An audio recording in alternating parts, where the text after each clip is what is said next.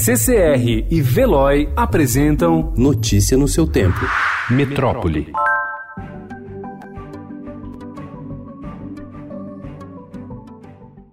O número de casos de dengue registrados no Brasil em 2019 foi o segundo mais alto da série histórica, segundo o Ministério da Saúde. Os dados de janeiro a 7 de dezembro apontam 1 milhão 527 mil notificações, concentradas principalmente nas regiões Centro-Oeste e Sudeste. Quase dois terços das ocorrências foram em São Paulo, Minas e Espírito Santo. E a tendência é de que os registros continuem altos em 2020.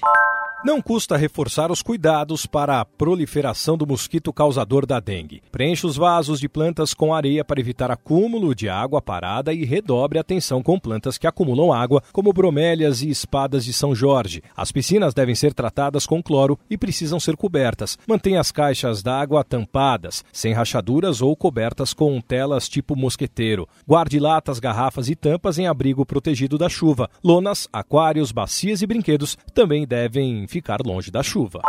A distribuição de vacina pentavalente deve ser normalizada até março, informou ontem o Ministério da Saúde. Como solução provisória, as crianças devem substituir uma das doses do esquema de imunização por uma combinação da vacina absorvida que protege contra difteria, tétano e coqueluche, a DTP, com o imunizante contra a hepatite B a HB. Alguns pacientes de câncer reagem bem à quimioterapia, enquanto outros simplesmente não respondem a esse tratamento. A razão disso ainda não é totalmente compreendida, mas um grupo de cientistas do Brasil e do exterior apresentou ontem estudo inédito que explica a parte do que acontece. A descoberta foi que uma proteína do corpo, geralmente protetora contra a formação de tumores, também pode contribuir para o desenvolvimento da doença. A nova pesquisa ainda aponta caminhos para a criação de novas terapias.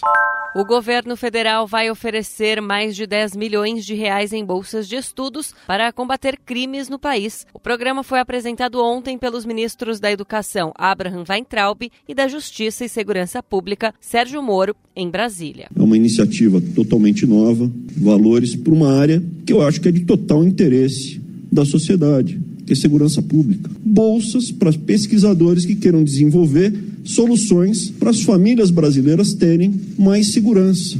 Notícia no seu tempo. Oferecimento CCR e Veloy.